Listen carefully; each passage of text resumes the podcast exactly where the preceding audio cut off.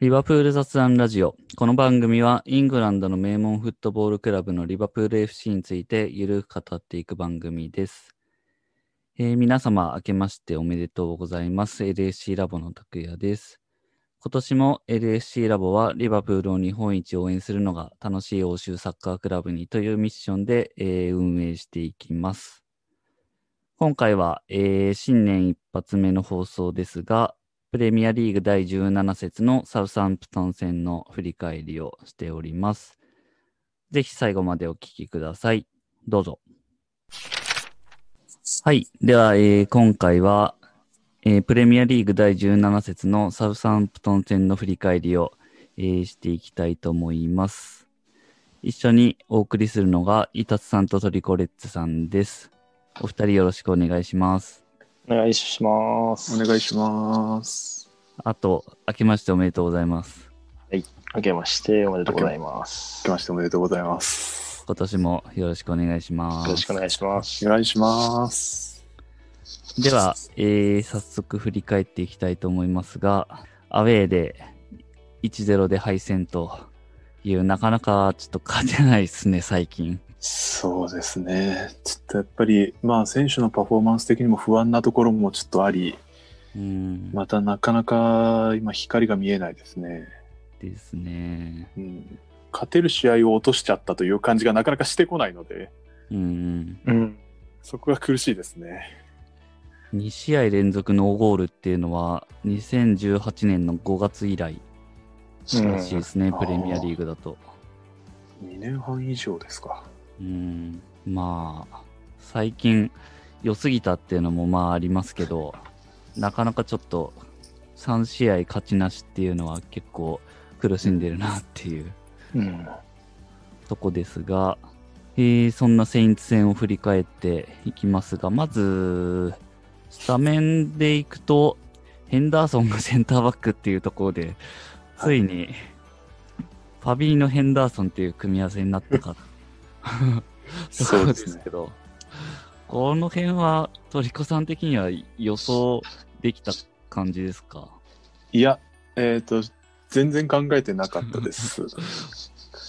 が、まあ、に理由としては多分1、2個あって、一、つには、リースもナットも、うん、えっ、と、試験に合格できなかったっていうところがあると思います。はいはい。えっ、と、まあ、今シーズンのリバプールは、まあ、特に相手が引いてくる試合が多い、かつハイラインを引いているということもあって、えーボールを動かすことが、精度よくボールを動かすことができ、かつ裏へのカバーリング、あのー背後に広がった広いスペースをカバーリングする能力が求められていると思うんですが、うん。えーまあ、リースは、えっ、と、カバーリングのところでちょっと走り負けるシーンがあったり、えーナット・フィリップスはボールの精度にちょっと難があるところを見せてしまったりというところで、おののそれを、えーと満足させられるような、監督を満足させられるようなパフォーマンスがこの2試合でちょっと見せられてなかったのは事実かなと。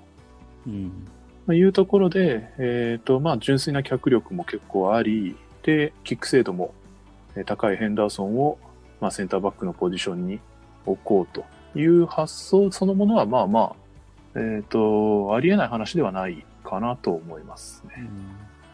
あとはまあ、チアゴが帰ってきて、アンカーを任せられる選手がもう一人いるっていうことは一つありますね。うん、なるほど。そうですね。うん。パスっていう側面は大きかったのかなと思いますね。セインツは、えーまあ、リバプール相手に、えーと引いて守るっていうのが予想されるので、で、あまり大型のフォワードっていないと思うので、まあ、うんこの日もイングスとウォルコットで、まあ、裏抜けタイプ。で、控えの試合の方もそういうタイプなので、まあ、高さの部分はまあ、入るから覗いてしまって、まあそこ、えっ、と、ディフェンスラインからパス供給できるようにっていうことでヘンダーソンなのかな、というふうに僕は思っていました。そうですね。まあ、ある程度ビルドアップのところで期待してんのかなっていううん。ところですかね。まあ、あと、実際どうでしたっていうところも聞いていきたいんですけど。はい。えっ、と、いや、比較的よくやってたと思いますね。うんあのーまあちょっとパスがずれるシーンはまあなくはなかったんですが、まあ、えっ、と、まあ彼らしくうまく、えー左サイドの方に、右サイドのセンターバックから左サイドの方に長いボールを蹴るシーンとか、うん。えっ、と、そういうところで、えっ、と、キックの精度を見せてたかなと思いますし、まあ肝心の守備のところは、まあちょっと一回、えっ、と、40分ぐらいだったかな、に、えっと、結構大きなピンチを招いたシーンで、ヘンダーソンがちょっと雑に競りに行ってしまって競り負けてっていうシーンがあったんですが、うん。まあ目立ったところはそのぐらいなもので、まあ、もちろんセンターバック慣れしてないなという感じのポジショニングはあったんですけれども、えっ、と、まあ、脚力の部分では割と、えーまあ問題なくプレーできてましたし、まあ、守備的な不安さはそこまで全然予想されたほどにはなかったかなと思います。うん。まあ、期待通り、センターバックの、そうですね。まあ、センターバックにヘンダーソンが入って、こん こんなもんだろうって言ったらあれですけど、うんまあそうですね。期待を下回ったことはなかったと思います。うん。なるほど。まあちょっと早いですけど、次の試合がどうなるかっていうところもちょっと気になりますね。まあ FA カップは、えーっと、まあきっと若手主体でいくとは思うんですけど、次がね、ユナイテッド戦なので、そうですね。ここセンターバック、ヘンダーソン含めて誰を使ってくるのかっていう。マッティップもまだ戻ってこれないのかな？ギリギリ戻ってこれるかぐらいですかね。3週間とかの予想でしたよね。でしたね。まあ、うんなんでギリギリぴったり3週間ぐらいかな？ってなると、でもなかなか難しいですが、うん。まあ、できればマティップにしておきたい感じはありますね。そうですね。すね。相手が相手なだけに。まあ、マティプはいればラッキーなので、まああんまり 期待しちゃうと、そうですね。ちょっとね、期待した分辛くなっちゃうんで。うん難しいですが、うん。まあ、あとは、スタメンで言うと、チアゴが、えっ、と、スタメンで出てフル出場というところと、あと、まあ、オックスレード・チェンバレンがスタメンっていう感じですかね。えーまあ、ヘンダーソンがセンターバックに下がったので、えっ、と、中盤もう一人誰入れるのかなと思ったんですけど、チェンバレンでしたね。うん。そうですね。まあ、普通に考えると、普通に考えるとっていうか、まあ、試合、最近の出場数で言えばミルナーかカーティス・ジョーンズか、どっちかかなという感じもしましたが、ちょっと前半うのんチェンバレンのプレーからしても、ちょっとどういう狙いだったのかがなかなか分かりにくかったですね。そうですね。まあ、はっきり言ってあんま良くなかったっすよね。うん残残念ながら。そうですね。ちょっと右サイドでボール循環がうまくいかない、ある意味一員みたいなところになっちゃったところはあるかなと思いますね。で、えっ、と、試合の方はいきなり2分に失点で、えっ、と、フリーキックのセットプレーで、まあ、意表を使えて、イングスのシュートもうまかったですけど、いきなり失点と。ちょっと気を抜いた感じがするんですよね。うん。アーノルドの対応もかなり中途半端になってしまって、まあ直前で競るか競らないかみたいなところだったので、難しかったのはわかるんですが、うん。じゃああれで触れないと、まあピンチにはもちろんなってきますよね。うん。どういう、狙ってるプレーなのかわからないですけど、ちょっとうまかったですよね。で、うんですね。リバプールとしては、これは結構致命的な失点だったなと僕は思ってて、はい。結果論とかじゃなくても、この失点が試合を決めちゃった感じがあって、うん。うんうんまあ、引いてる、来るのが分かってて、まあ、ヘンダーソンをセンターバックを置いたり、まあ、チェンバレンの起起用もそうだと僕は思ってて、うんまあ、引いてくる相手を崩すためにミドルシュートとか、アジリティのうん高さを生かしたいのかなと思ってたんですけど、でもそれって割りかしまだオープンな展開じゃないと生きない部分なので、で、まあ、たった2分でもう、あとは引いて固めようってセインツがなっちゃったので、うん。いきなりこう自分たちの戦い方が狙いができない状況になっちゃったっていううん。苦しさを感じましたね。なのでヘンダーソンのロングボールはあんまり生きなかったですし、うん。うん。はい。そうですね。まあ、ウォード・プラウド非常にキックの上手い選手なので、うんうん多分守備全体としてはもうちょっと中に放ってくるのを想定してたからこそ、ああいう形で一票をつかれちゃったんだろうなっていう感じですよね。うん。で、まあ、その後は、とにかくまあ、シュートが枠に行かないっていううん。ところでしたが、まあ、この辺って、どうなんですかね。まあ、疲れみたいなところもあるんだとは思うんですけど。そうですね。まあ、一つにはやっぱり中を固められると、どうしてもやっぱり、あのー中にたくさん選手がいて、どこを使っても速い距離で寄せられてしまう、近い距離で寄せられてしまうので、うんまあ、シュートの体勢が十分作れていないシーンはやっぱり数多く見られましたよね。うんそれもまあ、早い時間の失点で、えー、とサウサンプトンに、えー、と中を固める余裕というか、固めて引いておけばいいという気持ちを作らせてしまったことは一つの問題だったかなとは思いますし、まあ、ここ数試合連続して起きてるのはどうしても選手個々、特にあの僕は両ウイング、まあ、さらに言うとサラーがうん。特に疲れてるなという感じはしますね。うん。なるほど。うん。まあ、ボールは持ててるけど、クロスから脅威はないし、サイドはす捨てるって感じでしたね、セインツは。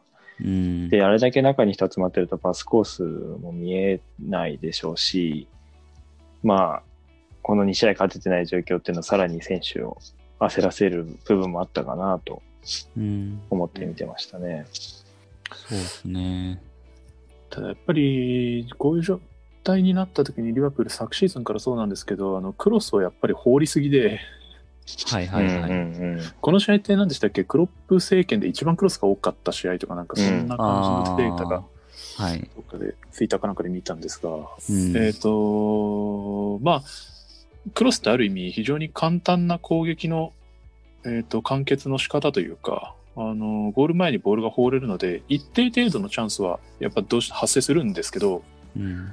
うんえっ、と、リバプールの今の前線の陣容を見る限り、あの点で合わせるクロスしか基本的に合わないと思うので、そうですね。うん。で、そうすると、高さが、高さがないから、はい。はい、うん高さないので、で、そういう点で合わせる系のクロスは、アーリーにするか、深いところから蹴るか、どっちかしかないと思うんですが、うん。まあ、アーリーだと、やっぱり、まあ、さらに、えっ、と、アーリーだと、もうちょっとトランジションの状態で、うん相手がまだ下がりきってない時に蹴るっていうイメージですし、うん。で、サイド深い位置も、この試合ではなかなか取れてなかった。特にやっぱ、右サイドに関しては、あのーアーノルドが、えっ、と、ビルドアップの時にアーノルドがボールを持って、ちょっとその先困ってるみたいなシーンが何回も見られたので、ちょっと右サイドのボール循環が、まあ、インサイドハーフにチェンバレンが入ってて、コンビネーションもうまくできてなかったっていうところはあると思うんですけど、右サイドのボール循環がうまくいかない中で、サイド深くもなかなか取れなかったので、そうするとやっぱりクロスを上げても、微妙な位置からふわっとしたクロスを上げて、センターバックに跳ね返されるという形をずっと繰り返してしまいましたね。うん。そうでしたね。で、まあ、そんな感じで、まあ、後半に入っても、えっ、と、同じような感じで、57分に、えっ、と、クスレード・チェンバレンに変えて、シャキリと。まあ、チェンボが良くなかったっていうのはあると思うんですけど、シャキリ、どうでした？えー、まあ、と、個人的にはまあまあありだったかなという感じはしました。あのーまあそんなに決定的な仕事をしたわけではないので、なかなか難しいんですが、うん。あのーシャキリ、昔、いつだったかな、加入直後ぐらいに、プレシーズンで結構いろんなポジションをやらされてたと思うんですが、ウィングやったり、センターフォワードやったり、中盤やったり、いろいろしてたと思うんですが、その時結構中盤に入っえっ、と、センターフォワードだったかな？に入った時に、意外とこう、ラインの間にスルスルっと降りてきて、受けてターンしてさばくのが結構うまいという印象がありまして、うん。この試合でもまあ、結構動き回って相手のマークを外して、ボールを受けてさばくっていう仕事を右サイドでこなしてるシーンが何回かあったので、えーそういう意味でちょっと右サイドの、えーボール循環を、えーとスムーズにすることはある程度できていたかなというふうに思います。うん。あと、まあ、交代、えーでいくと、えー78分にアーノルドに変えてミルナーと。まあ、これは個人的にはどうでしょうね。アーノルドかなり疲れてたからの交代かなっていう気はしますうね。ん。最近ちょっとパフォーマンス良くないですよね。そうですね。ちょっと、まあ、自慢のキック精度もなかなか出てないうん。ところがやっぱり、まあ、彼のと肉体的なところもそうですし、その判断の部分、認知的な部分でのも含めて非常に疲れの影響が出てる感じがしますね。うん。まあ、この辺の交代策っていうのは納得な感じですか？うーんどう？まあ、うん この2つの交代に関してはある程度仕方ないかなとは思いますね。はい。ただ、えっ、と、さっきもちょっと言ったんですけど、サラー残さなくてもよかったんじゃないとは思ってます。はいはいはい。うん。サラーの代わりに南野とか、うん結構ありな手だと思ったんですが、うん。まあ、一撃にかけたのかもしれないですが、ちょっとこの数試合で、以前だったら考えられないようなシュートミスをするシーンが結構あるので、ちょっと分の悪い賭けじゃないかなという気がしましたね。うん。そうですね。こういう試合は3枚使い切った方がいいと思ったんですけどね。うん。うん。うん。そうですね。1枚余らせて、まあ見てる方としても、その部分も含めてフラストレーション溜まる試合だったなっていうのは正直ありますけど。うん、そうですね、ちょっと納得できなかったですね。うん。まあ、ミラクルオリギか、南うのん。あたりでちょっと見たいところはありましたけど。うん。そうですね。特にやっぱり南のゴールしてから試合出場がないという、いや、ちょっと本当ですよね。そうですね。不思議な状況になってますよね。うんうん。久々のセカンドユニフォームでちょっとその辺、南野も期待してたんですけどね。確かですに。ね。あの関全然関係ないんですけど、セカンドユニってパンツこんな感じでしたっけ？そうですねあ、。そうですね。あなぜか、あの、なんだ、無地というか、うん柄じゃないっていう。あまり上と合ってない感じがすごいするんですよね。すごい薄いですよね。そうそうそう。上がガラガラですごい印象濃いのに、なんか下がすごいスンってしてて。で、しかもソックスがまた柄だから、パンツだけなんか履き忘れたみたいな感じが。いや、これ夏に爽やかなんですよ。ああ、なるほどね。店員さんみたい 三田さん、セカンド全身でな。あ、全身持って揃えてますから。揃えてましたよ。これ、パンツはもう、他のものと合わせる前提の写真とか載ってますからね。なるほどね。はい。爽やかに 普段白シャツとかと着れるっていう。そうそうそうそう。そんなの初めて見たよって感じですよね。ユニフォームのパンツで。そうですね。白シャツと合わせるってなかなか攻めてますね。まあ、リーグ戦初めてですよね、セカンド。うん、まだうん2回目ですよ。少ない。公式戦でもそうですよね。カラバオカップでね。そうなんですよ。来た以来ですよね。まあ、色合い的にもちょっと難しいのかもしれないですね。うん。まあ、そのファーストが赤で、サードが黒だから、なんかその2つでいけちゃうみたいなうん。感じなのかなって、相手の色関係で。結構青いチーム多いですしね。うん。うん。今日みたいに対戦相手が赤系だと回ってきそうなもんですけど、うん。すいませんいえいえ。だいぶ脱線しましたね。まあ、あんまり試合の話が盛り上がらないっていう そうですね。ところがあって、うーん。まあ、勝てないですね、しばらく。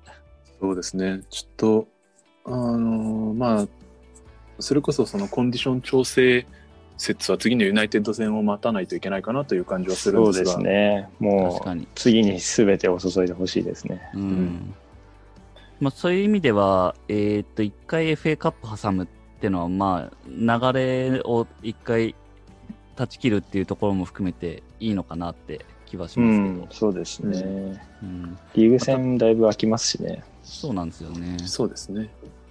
まあ、ただ FA カップも相手がアストンビラで、また嫌な相手ではありますけど、まあ、ちょっとここは仕方ない気もしますけどね。ね。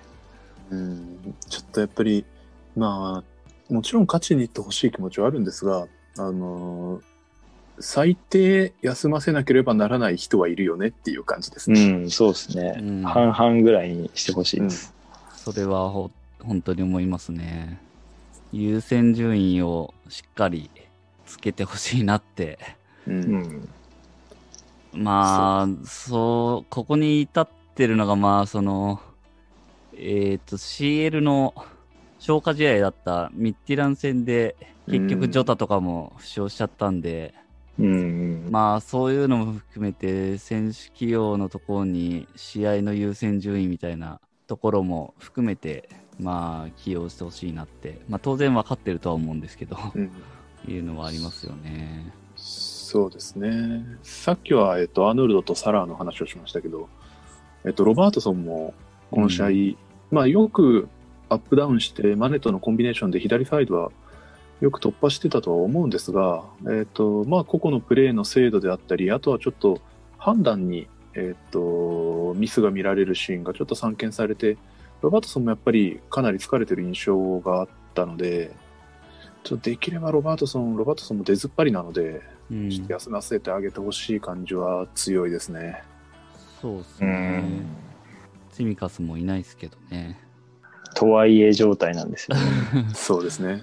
ミルナーかな。うん。結局ミルナーですね。そうか。まあ、右が根っこで、センターバックはリースとナット行くんですかね。若手2枚。うーん。クロップ、ファビーニョかヘンダーソンかどっちか使いそうな感じはしますね。しそうですよね。ファビーニョかな。まあ、確かに、まあ、このサッカーだと一概にはそうは言えないですが、まあ比較的消耗の少ないポジションではあるので、うんうん。ある程度の錬金は可能だとは思うんですが、実際ファンダイクなんてめちゃめちゃ やってたので、うん。ある程度錬金は可能だと思うんですが、まあ、ちょっとリーグ戦、まあ、優先順位をそれこそ、あのまあ、コンペティション感である程度つけた方が、この怪我人続出の状態ではいいと思うので、そうすねちょっとできれば考えてほしいかなっていう感じがしますね。うん。来月は CL もまた始まりますしね。そっか。そうですね。うん。まあ、リーグ戦、その、次が、えっ、と、17日の夜の、日付はまあ、えっ、と、月曜日の18日の1時半ですけど、マンチェスターユナイテッド戦があるんで、まあ、ここはちょっと絶対勝ちたいですね。うん。アンフィールドだし。うん。うん。お客さんは入れないと思いますけど、そうですね。まあでも、こう、リリバプールが不調だからっていうことで、スールスシャールさん、こう、調子に乗って前へ出てやろうみたいな感じにしてくれて、勝つ、勝つみたいなのが、はいはい、はい。僕の今のシナリオなんですけど、うん。そうなってくれたいですねそうですね。うん。でもスールシャールでこんな、なんか成績保ってるの、あんまりよくわからないんですけどね。そうですね。うん。正直よくわかんないですね。うん。まあ、うん、そうですね。これで優勝とかしちゃったらなんかあん、あんまり論理的じゃないなっていうか、理解を超えた、まあでもね、コロナ禍だしそういうことが起こるのもサッカーですしというのはありますけど。うん、そうですね。まあ、ブルーノ・フェルナンデスがやっぱめちゃめちゃすごいなっていう。ところですね。ユナイテッドとは今、まあ勝ち点では並んでるけど、向こうが1試合少ない状態ですようね。ん。うん。うん第一節が日程ずれて1月12日にあるんですね。あ、これ第一節なんですね。うん、そこで試合数が同じになって、うん。えっ、と、リバプール戦がある感じなんですね。なるほど。なるほど。うん。まあ、だから、そこで、えっ、と、ユナイテッド勝ってると、向こうがまあ1位で行く可能性があるとそうですね。いうところですね。うん。まあ、久々ですね。そうなったら。そうですね。うん。いやー、燃えますね。そうですね。ここはもう確実、絶対に勝たないといけない試合になりますね、次は。うん。まあ、リバプールもそこに照準合わせてる説、前回、あの、イタスさんも言ってた、うん。うん。トレーニング強度高めて時が来ました。そうですね。舞台が整いました。いや、もうぜひそうしてほしいですね。いや、もうその試合の振り返りではめちゃめちゃどうやってください。ドヤ顔、ドヤ顔します。ラジオだけどドヤ顔。いやいやいや。あとまあ、移籍、その今の状況で補強はどうなんだっていうのもあると思うんですけど、その辺はなんか情報入ってます？まあやっぱり今一番ホットなのはセンターバックどうするんだという話だと思うんですね。うん。で、まあただお金の問題もあって、えっと、あまりビッグネームはちょっと難しいと、どうしても思うので、えーある程度みんな現実的だと考えているのは、以前もちょっと話が出ましたが、シャルケのオザンカバク、うん。あるいは、えっと、最近ちょっと話題になった、えーリールのスベン・ボットマンですか？ちょっと読み方がまたあんまり決まってないですが、うんえーの2枚が、まあ、最近話題になってて、ある程度値段的にも、まあ、あり得る感じなのかなというところですね。で、えーっと、まあ、ドカバクだと右センターバック、ボットマンだと左センターバックという補強になると思うんですが、そうですね。本当を言えば左センターバックの方が欲しいと思います。うん。あの、ただもちろん大工の、大工が帰ってきた時に、ボットマンは控えという扱いにはなってしまうので、そこは難しいですが、うん。あの、本当に大工の控えが今、一人もいないので、大工が完全、大工もゴメスも戻ってきたとしても、多分、えっ、と、左センターバックは全て大工が務めるという形になると思うので、うんまあ、そこを本職センターバックでカバーできる選手、かつ、えー左利き。左利きだとやっぱりボール持つアングルが右利きの左センターバックとは変わって、えっ、と、縦パスとかも入れやすくなりますし、それだけで相手の目線を変えることもできるので、えっ、と、どうしやっぱり左の、左利きセンターバック、左利きの左センターバックは、もちろんいてほしい存在ではあるので、もし狙えるのであれば、この人が来ると、まあ、ちょっとあんまりプレーとか見てないんであれですけど、うん面白いなとは思いますね。イタツさん何か移籍情報えーあります？いや、全く根拠ないですけど、今日アラバのコラ画像をたくさん見ましたね。あ なるほど。あらばたそうですね。だ、うん、ちょっと前も噂ありましたし、まあ、あのレベルが来たら相当すごいですけど、まあうん。その、か肩になりますよね、かなりスカットが。うんうんまあ、ただこういう過密日程だからもうそれぐらいじゃないと勝てないのかなとは思いつつも、うんまあ、コロナが去った後結構悲惨なことになりかねないから、まあ本当に読めない状況で経営陣結構苦労してるんじゃないかなと思いますね。うん。戦略どうなってるのか。あ、アラバか。そうですね。確かにバイエルンで、まあ、アラバこれまでずっと基本的には左サイドバックか、まあ、場合によってはボランチっていうタイプの選手でしたが、まあ、センターバックで非常にいい活躍、昨シーズンの CL とかでも見せてるので、あのーもうちょっと軽い感じかなと思ったら、非常に守備も安定してるし、まあ、パス能力はもう折り紙付きということで、まあ、もちろん、いたら素晴らしい選手ですね。うん。チアゴともね、こう、あ意思疎通的な面でもうん。プレー経験があるっていうのは、まあそんなうまくいかないでしょうけどね。アラバは来ないと思いますけど、そうですね。ただまあ期待感高まってる外国人がたくさんいたから、コラ画像がたくさん回ってきたんだと思います。はいはい。なるほど。そういえば、あの今話出て思い出しましたけど、チアゴ久々にフル出場でしたけど、どうでした？やっぱり彼らしいパスの精度とか、その辺、特に前半の最初の方は非常によく出しててくれて、えー、良かったと思うんですが、やっぱりちょっと相手の前のプレスが特に前半は結構激しかったこともあり、なかなかチアゴが消されてしまって、えっ、と、逆にそのチアゴの周りをこう、U 字型にポゼッションしながらボールをサイドに進めるしかないといううん。展開がちょっと続いちゃいましたね。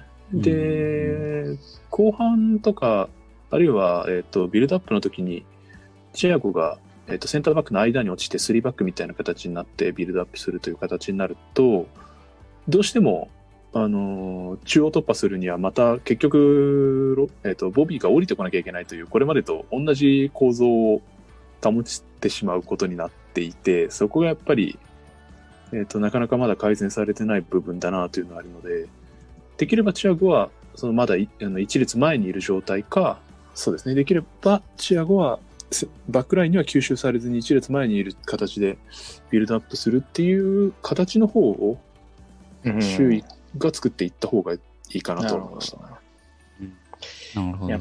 ぱりヘンダーソンセンターバックにしてる場合じゃない感じですね。そうですね。といくらパスが後ろから出したいって言っても。うん。うん、そう思います。チアゴがなかなか効果的な位置取りができないという意味で良くなかったですね。はいはいはい。なるほど。確かにな。うん。難しいですね、なかなか。そうですね。やっぱりまあ、怪我人がどうしても大きな制限になっちゃうので、っていう難しさはありますが、まあ、狙いは、チア、あの、ヘンドセンターバックも狙いはわかりますし、あの、よく機能してた部分もあるとは思いますが、まあ、他の回ももしかしたらあったかもしれないですね。うん。あとあの、そういえばこの試合、あのーハンド疑惑あったじゃないですか。はいはい。はい。あれ、お二人す、なんかそれぞれどう思ったかなっていうのをちょっと聞いておきたかったんですけど。いやハ、ンド、ハンドじゃないですか。ハンドだと思います。ですよね。まあ、な距離が近いっていう意見をもう見て、まあ、なるほどとは思いましたけど、はいはい。これがリバプールだったら絶対取られてたなっていう、うん、もう被害妄想が膨らんでいますね。うんなんかあれって、VAR 入ってたじゃないですか。入ってたっていうか、VAR で確認してたと思うんですけど、あの映像的に。あれって、なんか一瞬で終わっちゃいましたけど、あの辺がなんか個人的にはあんまよくわかんなくて。あれですよね、VAR がハンドについての意見を述べて、主審がどう判断するかなので、VAR が、まず主審が VAR に聞くわけじゃないですか。はい。今手当たってたっぽいけど、みたいな。うん。で、まあ当たってたけど距離が近すぎるとか、まあハンド取るほどじゃないよみたいなのを言って、主審が納得して終わったみたいな感じかなと思いますけど。ああ、なるほど。そうです。VR の映像映ってるけどすぐ終わるとパターンっていうのはそういう状況だと思いますね。うん。ああ、僕なんか実は逆かなと思ってて、はいはい。VAR が今のハンドどうなのみたいな。あうん。で、主審は、いや、俺見てたけど違ーうって。で、まあ、やりとりわかんないですけど、オンフィールドレビューするみたいな。いや、その必要もないみたいな。うんうんうん。あ、そっか、そうですね。VR が介入するっていうスタンスですもんね。うん。なので、そっちの手順の方が正しいかもしれないですね。うん。まあ、いずれにしろ、オンフィールドレビューもなしで却下されたんで、その部分でなんかとても、もやもやしますけど。ですね。そうですね。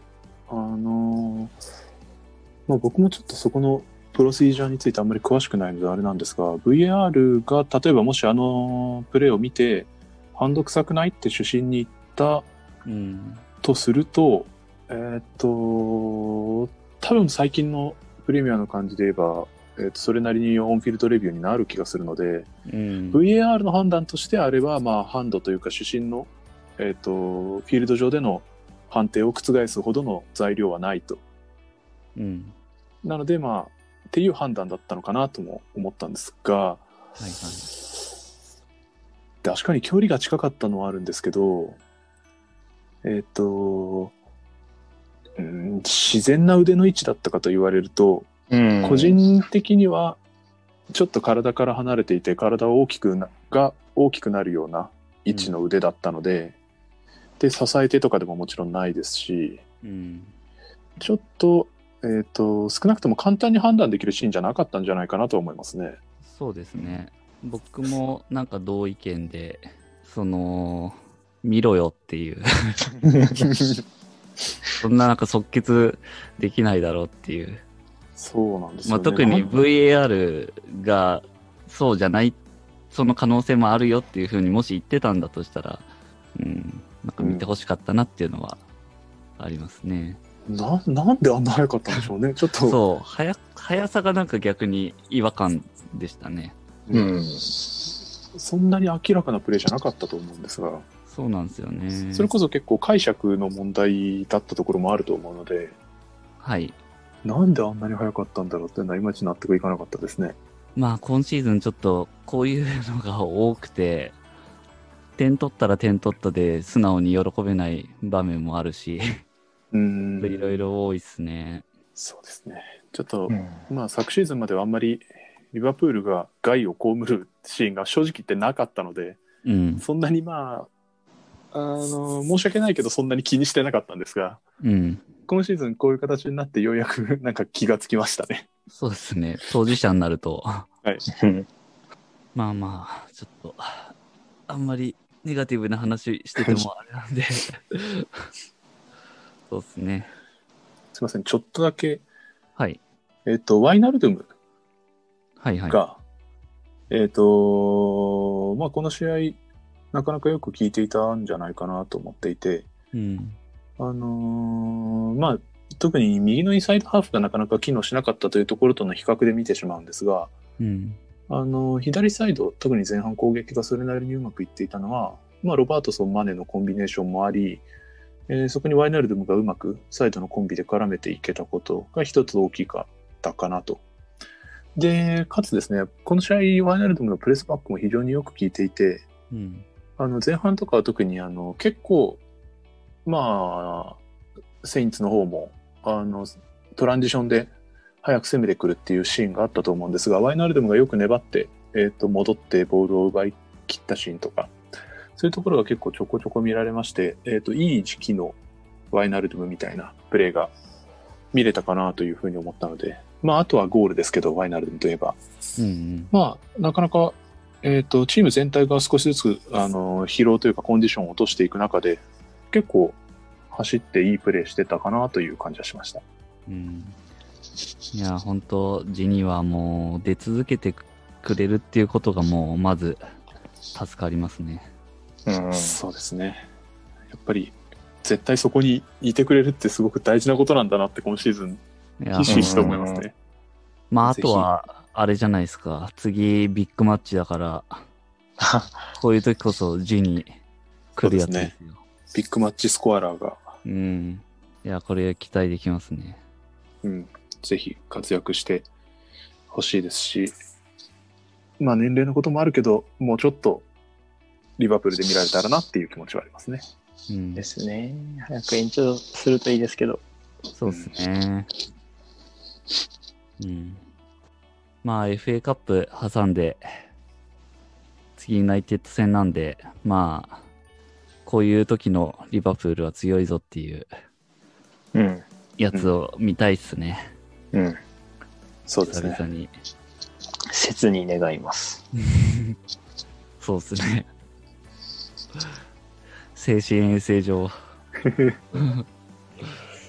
まあ、やっぱり久しぶりにトップ争いでこの相手とやれるっていうのは、まあ嬉しくもありますし、うん。ちょっと燃えるところでもあるので、そうっすね。まあ、アンフィールドで、うん。まあ、舐めてかかってくればいいじゃないっていうところですね。そうっすね。うん返り討ちにしましょう。はい。はい。ということで、えーいかがだったでしょうか。まあ、えー FA カップでまた、えー違ったメンバーでの試合が見れるかなっていうところなので、えーそのあたりを期待しつつ、次の、えユナイテッド戦での勝利を期待したいなというところで思っております。番組の感想などありましたら、ぜひツイッターでもお寄せいただければと思います。この番組はリバプールを日本一応援するのが楽しい欧州サッカークラブにというミッションで運営している LSC ラボがお送りしました。それではまた次回。